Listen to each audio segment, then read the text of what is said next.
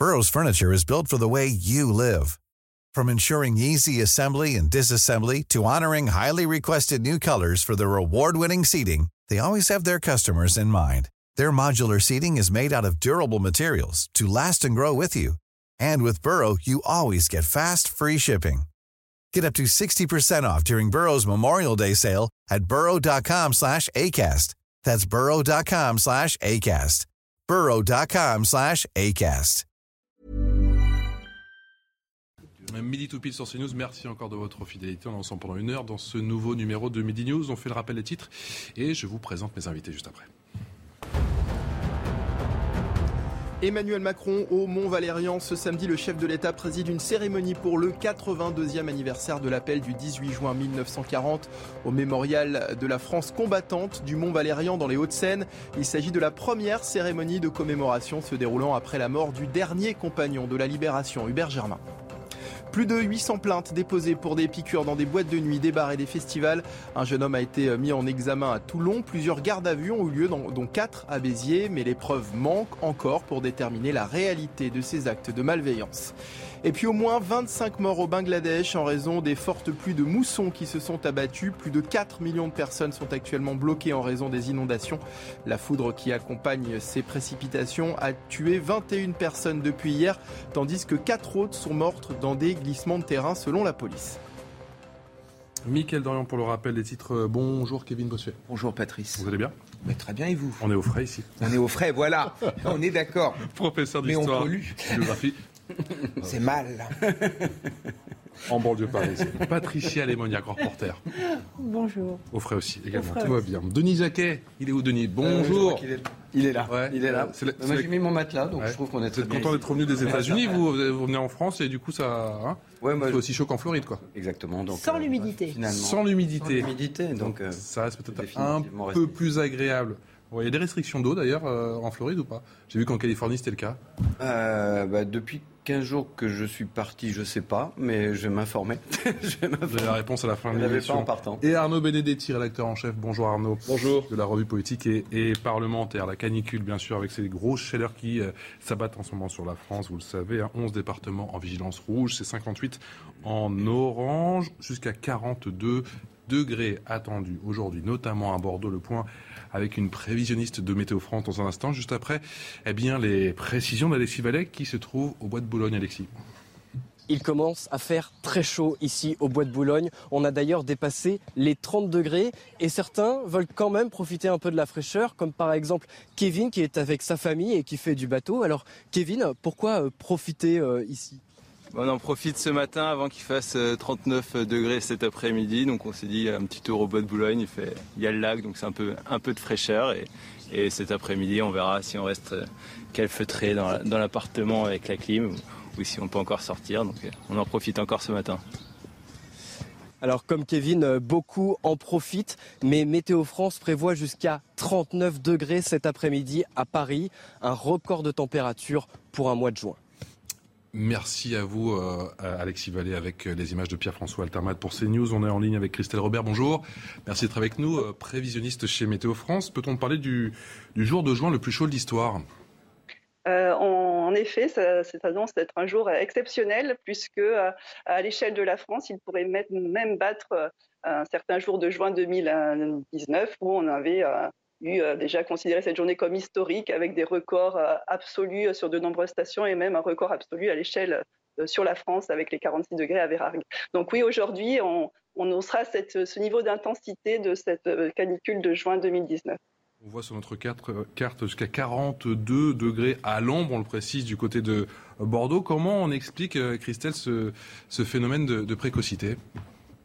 Alors, on a la configuration, euh, la dynamique de l'atmosphère qui, euh, euh, va bien pour ce type de situation, avec ce qu'on a vu là, cette goutte froide qui a ramené une masse d'air très chaud en provenance du Maghreb, de l'Espagne. Et comme cette goutte froide stagne, elle reste au large du Portugal, donc elle continue à entretenir la montée d'air chaud, donc avec aujourd'hui un flux de sud qui se met en place. Donc la chaleur qui était déjà bien présente sur le pays va se propager plus vers, le nord. Donc, considéré, euh, gagne également jusqu'aux régions Île-de-France. On attend 39 degrés à, Paris. Et puis, donc, elle s'accentue dans, l'Aquitaine, puisqu'on attend donc 40 degrés à Bordeaux, 40 degrés à Biarritz. ce sont des records absolus pour ces deux stations, donc qui sont en jeu aujourd'hui. On peut avoir des pointes à 42, 43 dans le sud Aquitaine. C'est pas euh, forcément rassurant. On a parlé de cette précocité. Euh, qu'en est-il de la, récurrence de ces canicules? Est-ce qu'il va falloir s'habituer justement à ce qu'on en voit de plus en plus souvent? Oui, ben, malheureusement, avec euh, donc c'est un signal à tirer, une signal d'alarme du, changement climatique avec ce contexte lié aux, émissions de, gaz à effet de serre dans l'atmosphère. On a, il faut s'attendre dans le futur à de plus en plus de vagues de chaleur, donc des vagues de chaleur plus fréquentes, plus intenses euh, qui peuvent être plus précoces ou plus tardives et qui peuvent également durer plus longtemps. Euh, est-ce qu'il faut s'attendre à ce qu'on sait déjà si l'été va être très chaud? Alors, euh, ce qu'on vit actuellement ne, présage en rien de ce qui va se passer pour les mois à venir. après, donc, avec nos prévisions saisonnières parlent plutôt d'un été chaud, mais on sait qu'il faut les prendre avec beaucoup de prudence, les prendre en considération avec beaucoup de prudence. Après, euh, voilà, on est dans ce contexte de changement climatique, donc euh, la, probabilité d'avoir ces vagues de chaleur euh, s'accroît chaque année. Merci beaucoup Christelle Robert. Christelle Robert, prévisionniste chez Météo France. Je sais, vous n'êtes pas des spécialistes du climat, je vois vos regards tous les quatre, ne vous inquiétez pas. Mais quel est votre sentiment surtout? Quel impact peuvent avoir, et je le mets au pluriel, ces différentes canicules Est-ce qu'on va avoir des emplois du temps euh, qui vont se transformer. Denis Jacquet, est-ce qu'on va peut-être bientôt fonctionner à l'espagnol et changer nos habitudes de, travail, nos emplois du temps? Ah, Cette petite sieste. Oui, vous savez, du temps où il était vivant, il y avait Jean Carmet qui fait ses, blagues improbables, euh, assez, drôles quand même. Mm. Ok, écoutez, bon, il fait 42 degrés. Mm. Voilà. Bref de comptoir. Et les de comptoir. 42 degrés à l'ombre, il aurait dit, bah, allez au soleil. Mm. Je crois que je ne le fais pas aussi bien que lui, donc je reviendrai la semaine prochaine. On va le retravailler. D'ici là.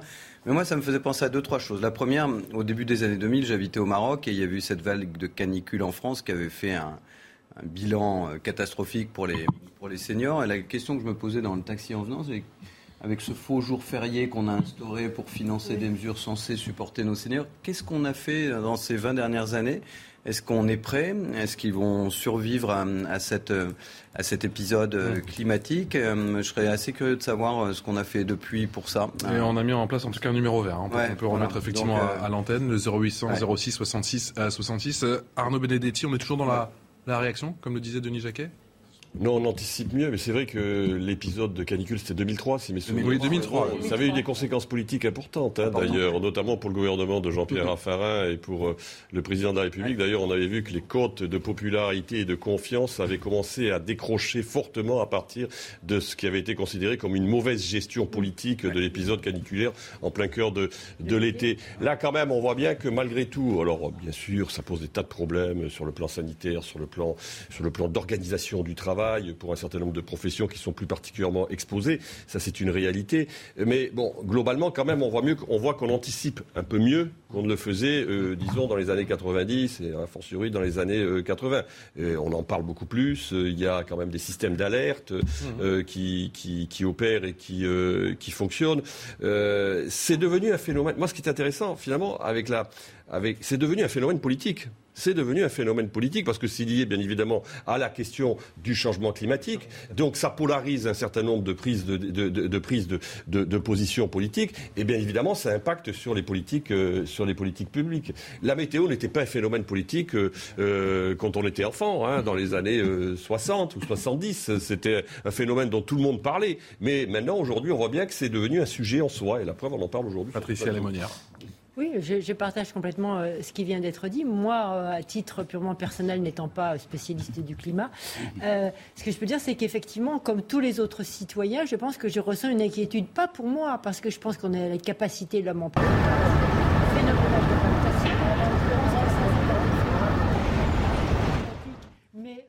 dérèglement en régie. bravo. Quel talent. Là, bravo. Mais rien de la perturbe. On essaie de vous perturber tous les samedis. Essaie, oui, mais voyez, ça ne marche pas. J'ai parlé de la faculté d'adaptation de l'homme, donc on s'est parfaitement adapté à cette perturbation. On sent le reporter de guerre. Mais non. Ce que j'ai envie de dire, c'est que moi, je suis plutôt inquiète pour, pour mes, mes enfants et mes petits-enfants. Alors, la question est de savoir aujourd'hui, oui, Paris sera Séville dans quelques années. Il va falloir donc s'adapter, effectivement, changer nos, modes de vie et peut-être nos modes de construction, etc. C'est un bouleversement qui est phénoménal. Je ne sais pas si on est totalement prêt, si nos gouvernants, justement, sont, totalement prêts. Mais les changements et les adaptations ne peuvent pas se faire à l'échelle de la France. On parle en France du changement climatique, mais si la Chine ne change pas, le plus gros pollueur au monde, si l'Amérique ne change pas de polluer, mmh. on va continuer à suffoquer et on, aura, on ne faudra donc que faire On ne pourra faire que s'adapter à la suffocation. Et on ne pourra pas lutter contre ça. Bah dites-le aux, dites aux élèves qui passent le bac en ce moment. Oui, mais sans la Chine, sans les États-Unis qui bougent au niveau politique, et, hum, le Bolsonaro qui arrête de, déforester, comme on dit, l'Amazonie, eh bien, il n'y aura pas d'évolution. Il y aura juste. Et l'homme a sa capacité d'adaptation. Alors, avant qu'on vive sous terre, euh, je pense qu'il y, a un peu de marge pour nous pour réagir. Kevin Bossu, effectivement, cette canicule qui a des effets euh, très concrets ah oui. Euh, Notamment sur les élèves qui passent le bec en ce moment. On a vu des bons nombres de parents d'élèves qui étaient, qui étaient colères. Et sur l'ensemble des élèves. Moi, hier, j'ai fait cours. Il faisait 38 degrés dans ma salle de classe. Donc, imaginez un petit peu comment voulez-vous rendre un cours intéressant quand les élèves ont archi chaud, quand les élèves sont assoiffés. Donc, ce fut très compliqué. oh, bon, en deux minutes. En D'habitude, c'est une demi-heure. non, voilà. Donc, non, mais il faut, il va, va falloir vraiment repenser les rythmes scolaires. Peut-être qu'en effet, en hiver, etc., on peut faire davantage cours après 15h30, mais en été, c'est vraiment pas possible. Ou alors adapter les disciplines en fonction du rythme. Après 15h30, faire des choses un peu plus artistiques ou consacrer ces heures-là au sport, mais enseigner l'histoire-géographie à une classe de 3e à 16h, à 17h, franchement, c'est compliqué avec cette chaleur. pour les corps, dur également pour les sols. Quel est le quotidien en cette période de canicule?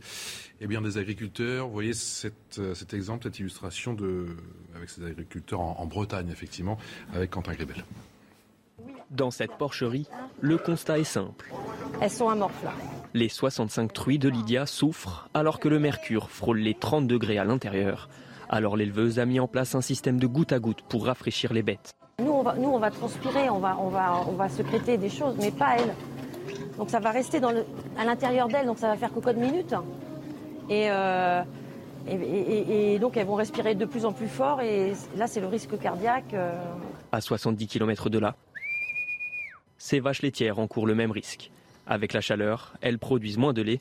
Gaël a donc opté pour un système de brumisation artisanale. Ce n'est qu'un système de tuyaux d'arrosage en fait, sur lequel je suis venu euh, fixer des, asperceurs en fait, qui à la base en fait servent euh, en bâtiment d'élevage pour, euh, pour tremper le matériel avant de le laver. Pour faciliter la digestion des bovidés, l'éleveur ajoute également du bicarbonate de soude à leur portion. Une solution temporaire avant d'affronter cet été une nouvelle potentielle sécheresse déjà très redoutée des agriculteurs.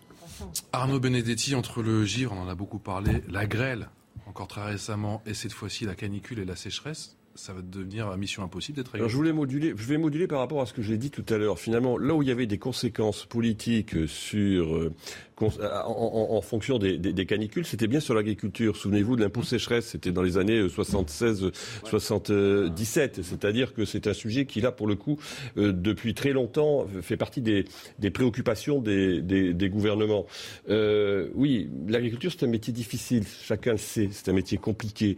il suffit d'ailleurs de voir le nombre de suicides qui touchent cette profession. C'est un métier où les gens donc travaillent beaucoup et finalement gagnent peu au regard de la charge de travail qui est la leur. Il faut, il faut le répéter. Et, et quatrièmement, c'est un métier qui est soumis quand même à la variation des éléments. C'est euh, une réalité. Alors, on sait très bien aujourd'hui que le monde agricole arrive là aussi à se protéger par un certain nombre de systèmes, soit assurantiels, soit parfois même pour la grêle des filets, euh, mmh. sur un certain nombre de vergers. Mais on ne peut pas totalement, euh, d'une certaine manière, maîtriser, maîtriser les, j'allais dire, les, les, les, les, emballements de la, les emballements de la nature. Et évidemment, cet épisode de sécheresse eh ben, nous rappelle qu'il faut, en effet, là aussi, l'intervention des pouvoirs publics à un moment donné pour permettre à ceux qui travaillent durement de pouvoir faire leur métier dans des conditions qui soient des conditions économiques euh, qui soient euh, ben, favorables pour eux, parce qu'encore une fois, c'est extrêmement compliqué. Patricia, effectivement, on voit ces images et Dieu merci, se portent très bien.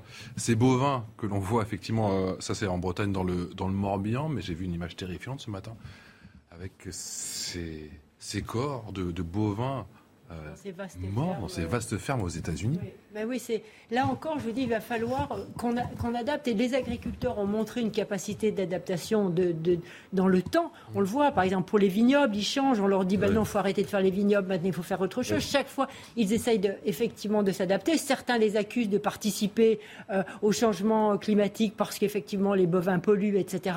Bon, là, tout ça, euh, tout ça rentre en ligne de compte. Mais, mais je crois que les bovins chez nous, les porcs, comme on vient de le voir, effectivement, sont affectés, mais nous avons des moyens encore de, soutenir cette agriculture. Mais regardez ce qui se passe en Afrique et dans bon nombre de continents, où là, la sécheresse gagne inexorablement. Et qui dit sécheresse dit déplacement de population, dit population affamée, dit etc.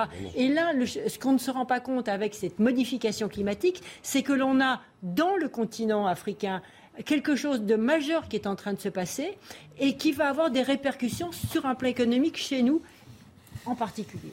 Allez, on continue, on parle dans un instant, juste après le rappel des titres avec Mickaël Dorian. Volodymyr Zelensky salue le soutien de Bruxelles qui a donné hier son feu vert pour octroyer à l'Ukraine le statut de candidat à l'Union européenne. Notre rapprochement avec l'Union européenne n'est pas seulement positif pour nous, il s'agit de la plus grande contribution à l'avenir de l'Europe depuis de nombreuses années, a déclaré le président ukrainien. Circulation différenciée ce samedi à Paris, dans les Hauts-de-Seine, le Val-de-Marne et la Seine-Saint-Denis. En cause un épisode de pollution à l'ozone. Jusqu'à minuit, seuls les véhicules munis d'une vignette critère de classe 0, 1 et 2 sont autorisés à circuler. Dans le bassin lyonnais, la préfecture du Rhône a également mis en place une circulation différenciée pour cette journée de forte chaleur. Et puis au moins 25 morts au Bangladesh en raison des fortes pluies de mousson qui se sont abattues. Plus de 4 millions de personnes sont actuellement bloquées en raison des inondations. La foudre qui accompagne ces précipitations a tué 21 personnes depuis hier, tandis que 4 autres sont mortes dans des glissements de terrain. Précision de la police. Merci Mickaël. Mickaël Dorian pour le rappel des titres. Kevin Bossuet, la vague de chaleur, autre conséquence, euh, est en train de faire exploser la consommation d'électricité. Depuis deux jours, le pays, la France, est obligé de se tourner vers les importations. Ça paraît à peine croyable à cause justement de ce manque de disponibilité de, son parc nucléaire. La consommation augmente à cause d'un effet ventilateur et climatisation. C'est ce que déclare la porte-parole du gestionnaire du réseau. À haute tension, on se dit quoi? Heureusement qu'on a nos voisins? Oui, heureusement, évidemment, euh, qu'on a nos voisins. Moi, si vous voulez, je ne comprends pas cette frénésie autour de l'achat de climatiseurs. Enfin, c'est incroyable. Moi, j'ai tous mes amis qui sont en train de regarder sur euh, un site marchand Amazon pour aller se commander un climatiseur, alors qu'ils vont recevoir le climatiseur comme euh, quand la zone finalement de chaleur sera, terminée. non, mais c'est incroyable. Je veux dire, moi, c'est pour la prochaine, C'est pour la prochaine. C'est pour la prochaine. Oui. Qui ne va pas tarder. Moi, j'ai la prévisionniste. Moi, j'ai dormi toute la nuit avec mon petit ventilateur. Ça m'a suffit, très franchement. Donc, euh, je, je, pense que tout pousse finalement au consumérisme, et moi, je trouve ça un petit peu détestable. Il faut aussi s'adapter au climat et arrêter ah bah. tout de suite de vouloir se précipiter vers des objets de consommation que, l'on va mettre dans, dans la cave euh, dans trois semaines. Je ne sais pas si le petit ventilateur va suffire aujourd'hui à, Bordeaux. 42 à l'ombre. Il y a un phénomène, il y a un phénomène en, Occident qu'il faut, qu'il faut peut-être qu'il faut peut-être souligner, c'est la capacité d'adaptation qui est moindre que par le passé. C'est-à-dire qu'on résiste moins à la souffrance ah et au désagrément. C'est une réalité. C'est ce qu'on appelle les processus de civilisation. Il faut se méfier des processus de civilisation parce qu'au bout d'un moment, les civilisations ne peuvent plus survivre si elles ne sont pas capables de surmonter les difficultés auxquelles elles sont confrontées. Mais il est vrai que dans les hôpitaux aujourd'hui, euh, euh, la France est sous-équipée en matière de climatisation dans les hôpitaux. Et je peux vous dire que quand vous êtes. Voilà, c'est un des pays sous-équipés hein, sur ce plan-là. Quand vous regardez dans les grands hôpitaux parisiens, aujourd'hui, vous sortez d'opération et vous vous retrouvez dans votre lit avec votre gentil à l'aise en plastique, plus votre drap dessus, vous êtes. En fait, vous flottez sur votre lit hein, aujourd'hui dans les hôpitaux mmh. parisiens. Et quand vous êtes gravement malade, c'est plus possible cette situation. La France est actuellement victime d'une faible disponibilité binibilité de son parc nucléaire. Seuls 29 réacteurs, je vais y arriver, euh, fonctionnaient ce jeudi matin sur un parc qui en, qui en comporte 56. Mais on n'a pas. Il là le problème, Denis Jacquet. En fait, on a, c'est marrant parce que si on fait l'analyse un peu de ce qui s'est dit depuis le, les débuts du plateau, il y, a, un premier phénomène qui est vraiment important que vous avez euh, souligné en premier, qui est celui en fait du vieillissement de la population. C'est-à-dire qu'à partir du moment où vous avez un monde occidental qui vieillit, il s'adapte forcément moins bien. Et donc, euh, quand on a commencé à voir cet épisode en 2003, quand on l'a aujourd'hui, La première question, c'est effectivement qu'est-ce qu'on fait de nos seniors? Sauf que les seniors, dans les années 70, c'était moins de 15% de la population. On va arriver gentiment à, plus de 30% et encore plus en 2050. C'est ceux qui se plaignent le moins aujourd'hui. Donc, hein. oui, Néanmoins, ils se plaignent le moins. souvent, ils ne sont pas non plus en état ou dans des endroits où ils mais peuvent. Ils, ont vécu des choses plus dures que les jeunes. Oui, mais du coup, l'adaptation va être plus difficile. Alors, la, la, deuxième chose qui est vraiment importante, on en parlait tout de suite hors antenne, moi je, préside au aux États-Unis, SOSL, qui est une des plus grosses ONG euh, sahéliennes euh, qui existent sur cette planète. Euh, et aujourd'hui, on parlait de, l'effet. On peut estimer qu'entre 100 et 300 à 350 millions de personnes sont touchées par l'avancée du désert, la désertification, l'impossibilité pour l'instant d'avoir les budgets nécessaires pour reforester, pour financer les gens qui restent sur place, qui cultivent et qui luttent contre ça. Et alors c'est vrai, et je comprends notre capacité d'adaptation, c'est dur pour un élève ici pendant deux ou trois jours. Hein, quand moi je visite au sud du Mali ou au nord du Burkina, etc., les écoles, on est à 35 et 45 degrés. 365 jours par an et ils étudient quand même. Donc, à un moment donné, c'est notre capacité d'adaptation et je, pense que c'est le deuxième coup qui est vraiment en jeu avec une société qui est devenue extrêmement confortable, voire lénifiante et qui, à un moment, on dit ah, mais c'est pas mon confort absolu. Bon, il va faire chaud deux ou trois jours et effectivement, on ne va pas en mourir. Cette, moi, cette nuit, franchement, j'avais rien du tout. On a bu un peu de rosé hier soir. J'ai très bien dormi. Je pas senti la chaleur. Vous allez voir cette nuit, la nuit prochaine. Avec modération, c'est oui. Je crois que c'est pas recommandé. En tout cas, c'est ce que disaient les médecins. C'est ah pas recommandé du tout. Hein. Excusez-moi, je retire ce que j'ai dit, mais c'était quand même bon. Mais euh, vous, vous, parliez euh, du, parc nucléaire et de notre besoin d'acheter à l'extérieur. Il est vrai que sur un plan nucléaire, on, avait un peu euh, levé le pied. Euh, ça aussi, ça a été un choix pour le coup politique. On avait levé le pied, donc on, euh, bon, on laissait gérer ça euh, bon an mal an par, par EDF et par tout ce mmh. petit monde. Mmh. Et d'un seul coup, on s'est réveillé parce qu'on a compris que effectivement l'énergie, voilà, n'était pas. Ben là, 27 réacteurs indisponibles à l'arrêt pour des problèmes de corrosion. On s'est réveillé. Il y, a eu un il y a eu un problème de maintenance, mais parce que je pense qu'on était dans un schéma bon, on va se dégager progressivement d'énergie nucléaire. Là, on se rend compte qu'on est un peu coincé parce que se dégager de l'énergie nucléaire, on dit on va faire venir du gaz par bateau. Ah ouais, mais simplement, alors là, pour le coup, le changement climatique, bonjour. Euh, on va forer en masse au large du Sénégal, on va forer par-ci, on va forer. Enfin, ça se fait pas comme ça. Mmh. Et donc, euh, euh, on va bien avoir besoin du nucléaire. Et les Allemands, malheureusement, avaient pris une position très anti-nucléaire. Ils mmh. vont fermer leur dernière centrale, tout au fond d'eux-mêmes. Au charbon. Tout au fond d'eux-mêmes, ils, ils les aimeraient peut-être bien garder leur centrale, mais c'est un tabou, donc personne n'osera euh, le lever. À un moment donné, il faut faire des choix. Euh, la situation est quand même assez grave. c'est juste un tout petit mot, Kevin, mais c'est très intéressant. Moi, les trois dernières semaines, j'ai vu pas mal d'investisseurs aux États-Unis, des gros, euh, sur les infrastructures. Il n'y a jamais eu autant d'investissements sur toutes les technologies liées de près ou de loin au nucléaire en 30 ans.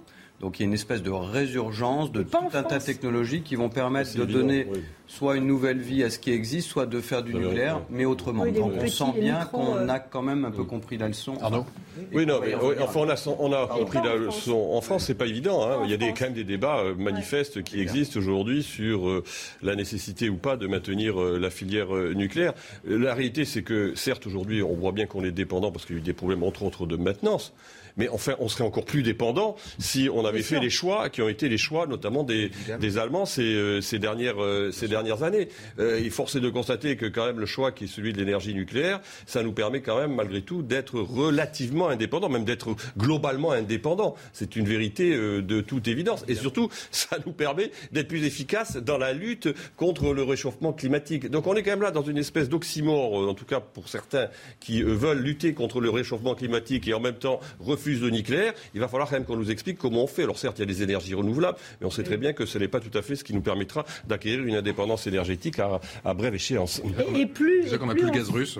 Plus, plus le temps se réchauffe, plus on a de la difficulté à refroidir nos centrales nucléaires. Donc il faudra les mettre à l'arrêt. Hmm. parce qu'elles ne seront pas seulement à l'arrêt parce que les circuits sont, il y a des, de la corrosion, mais parce qu'on ne peut pas les rafraîchir. Hmm. il y en a une il n'y a pas très longtemps qui était, on a la mise à l'arrêt parce que euh, l'eau n'était, euh, on n'arrivait pas à la refroidir. Oui, là on a affaire à de l'idéologie, le totalitarisme idéologique d'une partie du spectre politique français qui nous raconte que finalement le nucléaire c'est quelque chose d'horrible, alors que c'est une énergie propre, c'est une, c'est une énergie d'avenir, c'est l'énergie qui va nous permettre permettre finalement d'être indépendant au niveau énergétique. Donc il faut en construire de plus en plus et en finir par exemple avec ces éoliennes qui détruisent notre, nos paysages, ces éoliennes dont les pales ne sont même pas recyclables et qui polluent énormément. Et d'ailleurs, les pays qui ont euh, abandonné le nucléaire pour mettre en place des éoliennes, souvent, ils sont obligés d'ouvrir, de réouvrir les vieilles centrales à charbon parce qu'il manque en effet des. Vous préférez les éoliennes offshore C'est anti-écolé. Non, moi, je veux du nucléaire. Voilà. Le nucléaire. On peut encore dire ça. Pardon, j'avais, pardon, j'avais pas compris. Kevin, Kevin, il va falloir les rafraîchir aussi euh, vos centrales à un moment donné en été si se met à faire trop chaud. Donc il faut trouver des solutions. Allez, vous restez avec nous. On parle dans un instant. Refus d'obtempérer, un toutes les 20 minutes. Crac à Paris et Vladimir Poutine. A tout de suite. La deuxième partie de Midi News, merci encore de votre fidélité, toujours avec Kevin Bossuet, Patricia Lémonière, Denis Jacquet et Arnaud Benedetti. On parle dans un instant d'un des fléaux, effectivement, en France, qui est le refus d'obtempérer, juste après le rappel des titres. Mickaël Dorian. Emmanuel Macron au Mont Valérien. Ce samedi, le chef de l'État préside une cérémonie pour le 82e anniversaire de l'appel du 18 juin 1940 au mémorial de la France combattante du Mont Valérien dans les Hauts-de-Seine. Il s'agit de la première cérémonie de commémoration se déroulant après la mort du dernier compagnon de la libération, Hubert Germain. Un réseau de revente de drogue à domicile Ubershit a été interpellé, démantelé près de Grenoble. Trois hommes ont été interpellés par la brigade anti-criminalité et la brigade des stupéfiants de la DDSP de l'Isère. Placés en détention provisoire, leur jugement doit avoir lieu le mois prochain. Et puis plus de 800 plaintes déposées pour des piqûres dans des boîtes de nuit, des bars et des festivals. Un jeune homme a été mis en examen à Toulon. Plusieurs gardes à vue ont eu lieu, dont 4 à Béziers. Mais les preuves manquent encore pour déterminer la réalité de ces actes de malveillance. Mickaël Dorian pour le rappel des titres, il s'en passe un en France toutes les 20 minutes. Les forces de l'ordre face au fléau des refus d'obtempérer. Dernier exemple en date, c'était hier soir dans le 18e arrondissement de la capitale. Un véhicule a foncé sur les policiers, des agents qui ont dû faire usage de leurs armes. Ils sont légèrement blessés. On en parle dans un instant avec euh, Jérôme Jiménez euh, du syndicat UNSA Police, juste après les précisions pour CNews Alexis Vallée. 21h, lorsque trois policiers en civil ordonnent à un automobiliste de s'arrêter. L'homme, au volant d'une Peugeot 508, refuse d'obtempérer et accélère. Dans sa fuite, il a blessé les trois fonctionnaires qui ont ouvert le feu. Les témoins sur place ont été effrayés.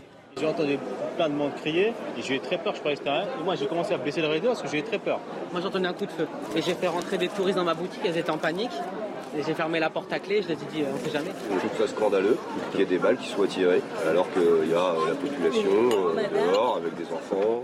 En moyenne, les forces de l'ordre recensent un refus d'obtempérer toutes les 15 à 20 minutes. Et dans ce genre de situation, les policiers demandent plus de précision sur la méthode à employer. Il faut euh, des décisions claires politiques. Soit on, on nous donne l'autorisation d'interpeller et de stopper ces véhicules, soit on nous dit systématiquement, lorsqu'il y a un refus d'obtempérer, vous le laissez partir et croyez bien qu'on va le laisser partir. Les trois policiers blessés légèrement ont été pris en charge par les pompiers. L'automobiliste, lui, est toujours en fuite. Bonjour Jérôme Jiménez, merci d'être avec nous, d'avoir accepté notre invitation du syndicat UNSA à Police. Comment vont les policiers? Ben écoutez, euh, bonjour, merci pour votre invitation. Comme vous l'avez précisé hein, dans, dans, votre, dans votre sujet, on a trois policiers blessés, dont deux, euh, un qui est blessé à la hanche, l'autre qui est blessé au pied, s'est fait rouler dessus. Euh, fléau, vous l'avez bien qualifié, phénomène grandissant, de plus en plus violent et dangereux, aussi bien pour les policiers, les protagonistes, et euh, vous l'avez bien remarqué aussi dans votre sujet, les usagers du quotidien, les piétons qui se trouvent euh, sur ces scènes. Ça devient vraiment un gros, gros problème. Les policiers sont obligés de tirer pour sauver leur vie, et ça, c'est juste intolérable. On. Est-ce qu'on sait si le conducteur est toujours en fuite à midi et demi? Oui, alors ce, qu'on m'a rapporté exactement, hein, le, conducteur du véhicule et le véhicule hein, toujours en fuite. Hein, on ne sait pas où il se trouve, on ne l'a pas encore localisé. Ça, c'est les dernières infos qui m'ont été remontées. Encore localisé, mais est-ce que le conducteur a été identifié? Ouais, ça, je resterai, je resterai très prudent euh, par rapport à ça, mais euh, ça va aller très vite. Je suis pas inquiet. Euh, il devrait être interpellé assez rapidement. Jérôme Jiménez, que traduit pour vous justement ces, ces récurrences concernant ces, ces refus d'obtempérer? On dit un toutes les 15 voire 20 minutes. Il y a encore pas si longtemps que ça, c'était un toutes les demi-heures. Oui, ben, ce, qui est, ce qui est vraiment inquiétant, c'est que ça devient une bis repetita. Je dis, euh, moi, euh, venir euh, parler de ça régulièrement et, et, ce qui est inquiétant, si je puis dire, c'est qu'il y a, voilà, il y a moins d'une semaine, on a eu une personne qui est décédée, hein, presque, de, de, cette affaire, sur un refus d'obtempérer. Et ce que l'on constate aujourd'hui, c'est que ça ne fait même pas jurisprudence pour tous ces chauffards qui prennent des risques incommensurables envers les forces de l'ordre. Il n'y a pas la moindre le moindre respect euh, de l'autorité euh, et euh, malgré bah, des, drames, comme on l'a vécu déjà il y a quelques temps sur le 18e arrondissement, on, on, continue, on continue, on continue ces actions qui sont dangereuses, je le répète, pour tout le monde. 7500 euros d'amende jusqu'à un an d'emprisonnement, est-ce que ces peines sont dissuasives? Déjà, non, je pense que euh, peut-être ça serait intéressant de relégiférer. Je pense que c'est certainement pas assez important. Euh, après, euh, ce qui est prévu et réprimé par le code pénal est une chose. Maintenant, il va falloir peut-être traiter le sujet d'une bonne façon et réfléchir comment. je crois que c'était intéressant ce que disait Rudy Mana. Hein. il va falloir des ordres peut-être plus précis. comment on intervient réellement Qu'est-ce que l'on fait? On laisse faire On laisse pas faire Une position très claire va être il va, falloir, vraiment falloir se pencher sur ce sujet. Hein. Jérôme, j'ai la dernière question. Ça ne concerne pas que les villes. Hein. Ça se passe aussi en zone gendarmerie? Oui, oui, bien sûr. Et puis c'est, euh, euh, voilà, ça, ça nous a été aussi rapporté. Euh, c'est d'autant plus violent aussi en zone urbaine parce que en, zone rurale, pardon, puisque on prend encore plus de risques, on va encore plus vite parce qu'il y a moins de mobilier urbain et autres. Donc on est des fois sur des, des vitesses par ces chauffards qui sont assez assez scandaleuses. Hein. On dépasse largement les 100 km/h. Donc ça peut vraiment causer des dégâts très très importants. Merci. Jérôme Jiménez, porte-parole Île-de-France du syndicat UNSA Police, d'avoir répondu en direct à nos euh, questions. Arnaud Benedetti, quel est votre sentiment? C'est pas la première fois, et j'ai le sentiment que c'est pas la dernière fois qu'on va parler des refus d'obtempérer, mais que faire? Et surtout comment inverser cette tendance, sachant qu'on a entendu aussi ces riverains dire mais attendez c'est scandaleux d'entendre euh, des balles et de tirer comme ça en pleine ville, ça fait quand même pas mal de fois qu'on traite de ces refus d'obtempérer, ça fait deux fois dans le 18e en l'espace de trois semaines. En effet, ça se multiplie, manifestement. Les chiffres sont là pour le démontrer.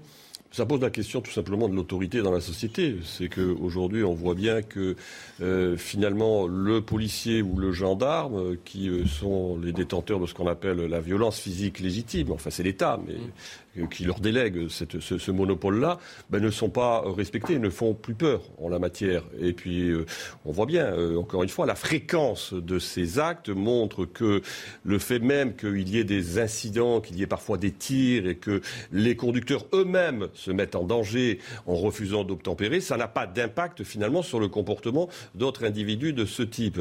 Alors ensuite, j'entends ce que dit ce syndicaliste. Si les autorités disent finalement, ben, laissez-les euh, laissez -les passer. Mais enfin, c'est quand même tout le système de l'autorité de l'État qui s'effondre. Donc c'est absolument, c'est une position qui est absolument euh, inacceptable pour, euh, pour quiconque est un responsable ou quiconque vise à devenir un responsable. Denis Jacquet, vous vivez en, en France, mais également aux, États-Unis. Le sentiment qu'ici, il y a ces refus d'obtempérer effectivement tous les 15-20 minutes aux États-Unis. Dès que la police arrive, j'ai l'impression que les gens ne, bougent pas une oreille. Alors, du coup, pour le coup, il n'y a pas a pas une démission comme on le voit en France et en Europe. Euh, cette perte d'autorité, elle est, pas, n'existe pas aux États-Unis. Bon.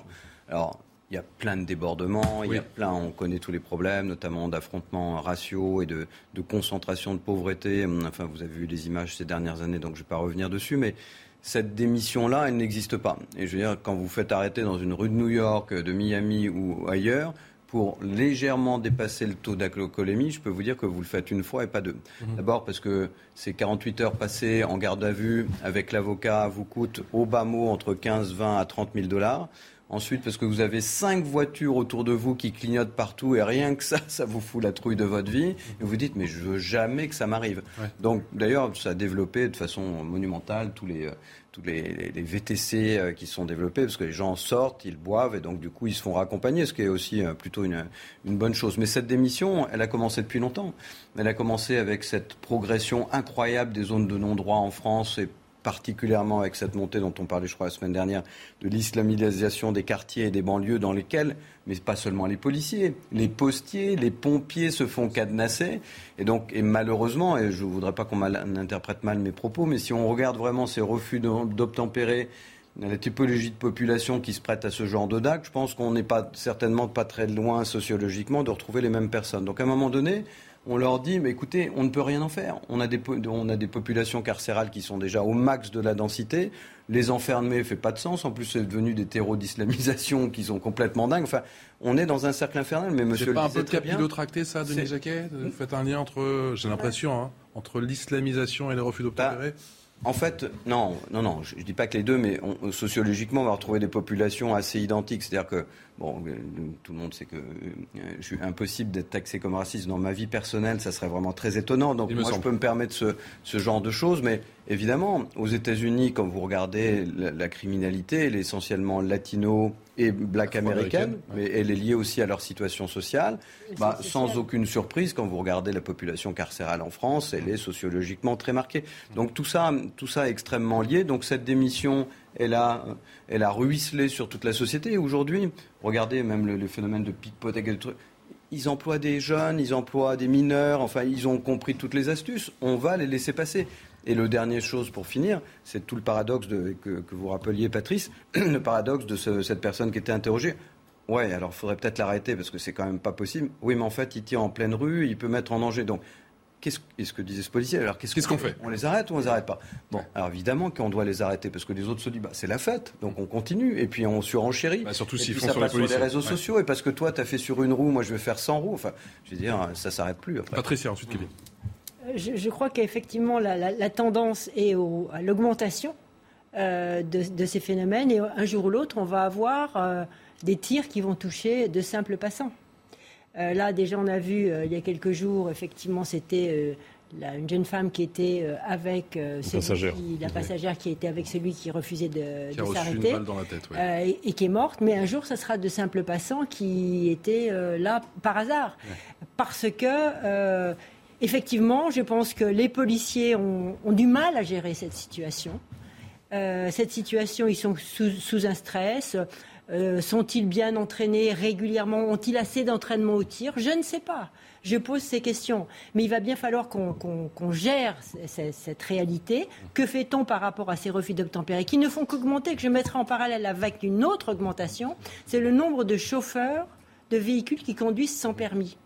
C'est eux aussi, ils ont été multipliés par, deux. Alors même si pas, ils ne sont pas encore très nombreux par rapport au nombre du conducteur en France, là aussi on a un phénomène de gens qui ne veulent plus même passer le permis de conduire, soit parce qu'il est trop cher, soit parce qu'ils s'en moquent. Ma foi, pourquoi ne conduiront pas euh, avec le permis? Enfin, il y a des tas de raisons.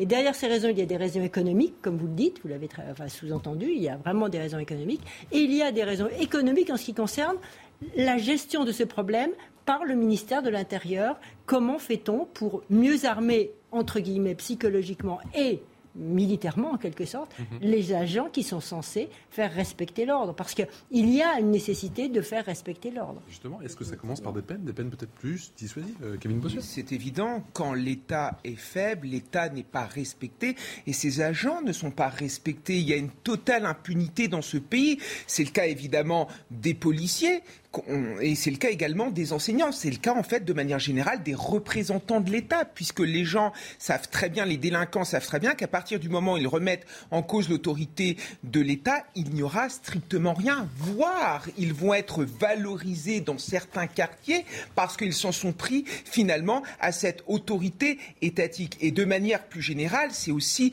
la place du policier dans la société qui est aussi euh, mise en avant, parce que quand vous avez des policiers qui sont sous payés, quand vous avez des jeunes recrues que l'on met dans les quartiers difficiles, forcément, c'est très compliqué de faire face à des jeunes qui remettent sans cesse en cause leur autorité. Et quand vous avez une partie du spectre politique qui parle de violences policières, qui nous raconte que finalement les policiers seraient les ennemis de la jeunesse de certaines banlieues, forcément, vous délégitimez la police républicaine. Donc il est important véritablement de redonner toute sa place à ces policiers et surtout de les soutenir. Moi, quand je parle à des policiers, ils me disent mais je ne me sens pas soutenu, je me sens finalement déprécié, je n'ai pas le rôle que j'aimerais avoir au sein de la société et il faut en faire une cause nationale. C'est vrai pour les policiers, mais c'est également vrai pour les enseignants.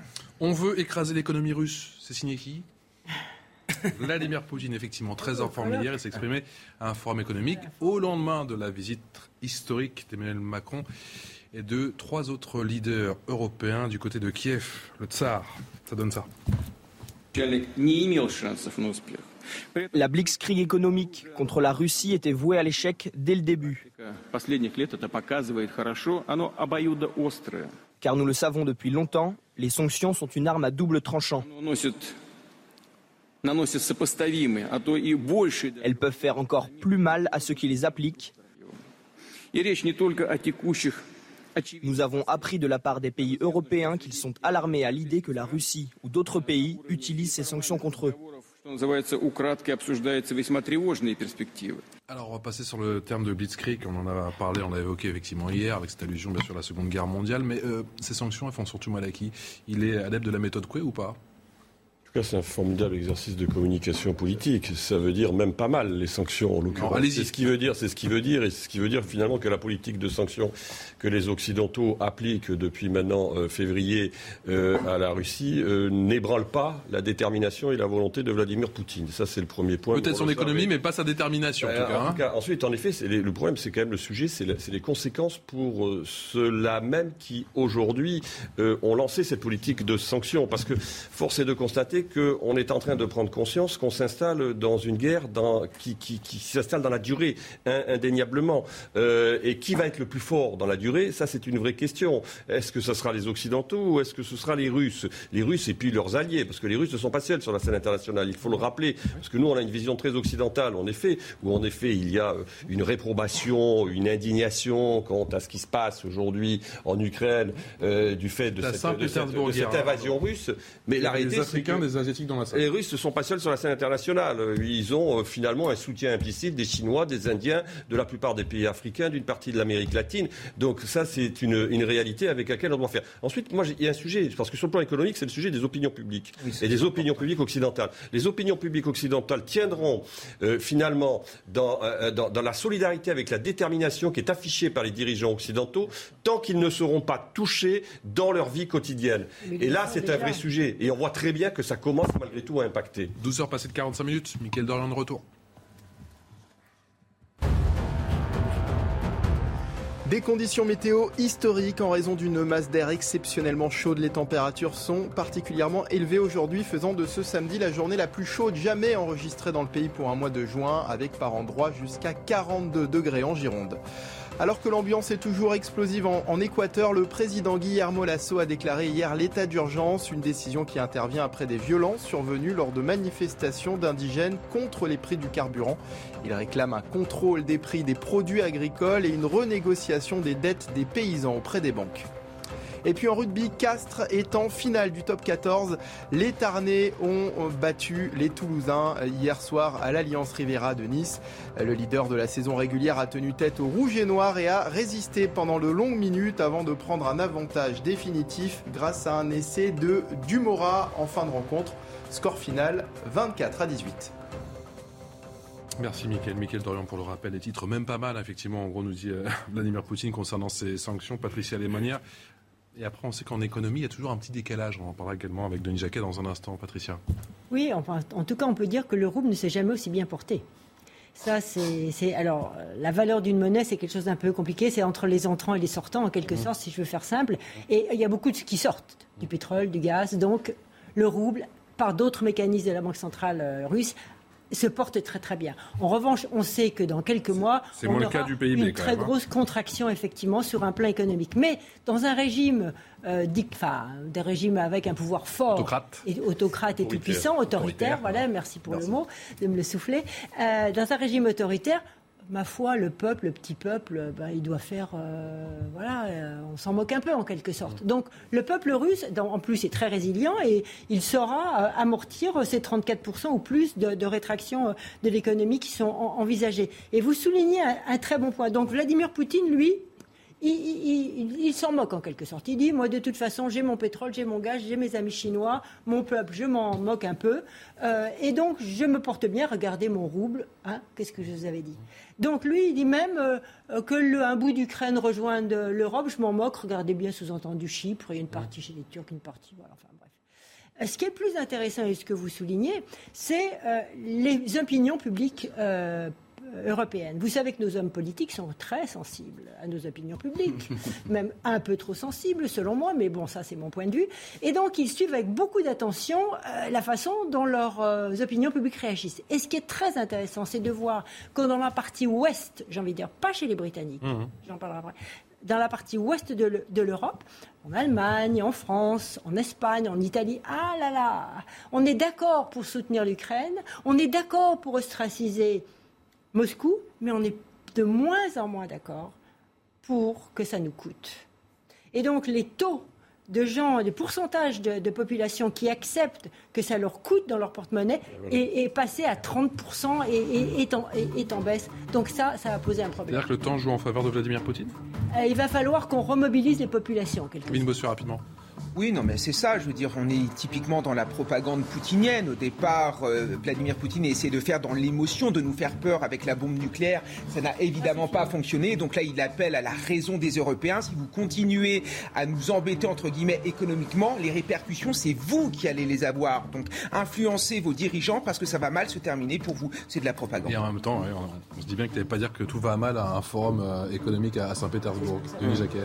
Bah, c'est pas le fait que Poutine soit autoritaire qui va faire peur aux gens. Ils ont vécu le Covid en France, qui était quand même parmi les quatre pays les plus dingues en termes de, mesures autoritaires au monde. Et, je vois que les Français l'ont supporté avec une apathie qui m'a presque étonné. De l'autre côté, je pense qu'il y a beaucoup de gens qui gagnent beaucoup d'argent avec l'énergie aujourd'hui parce qu'elle ne coûte pas plus cher à extraire qu'avant la crise. Donc aujourd'hui, il y en a qui s'en mettent plein les poches. Et euh, à un moment donné, il va falloir vraiment se poser la question de savoir pourquoi le gallon est à 4,84 aux États-Unis ou à 2 quelque chose en France. Il n'y a aucune raison aujourd'hui. Ils n'ont pas fermé les, les barils donc euh, aujourd'hui, il y a des gens qui gagnent beaucoup trop d'argent et en fait, vous continuez toujours à l'utiliser parce que des traders un peu mal intentionnés le font passer par différents pays, ils changent de nom et il arrive toujours chez nous.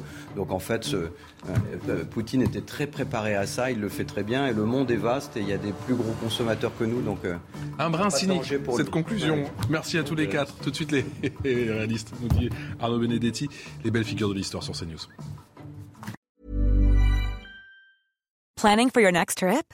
Elevate your travel style with Quince. Quince has all the jet setting essentials you'll want for your next getaway, like European linen, premium luggage options, buttery soft Italian leather bags, and so much more. And is all priced at 50 to 80% less than similar brands. Plus, Quince only works with factories that use safe and ethical manufacturing practices. Pack your bags with high-quality essentials you'll be wearing for vacations to come with Quince. Go to quince.com slash pack for free shipping and 365-day returns.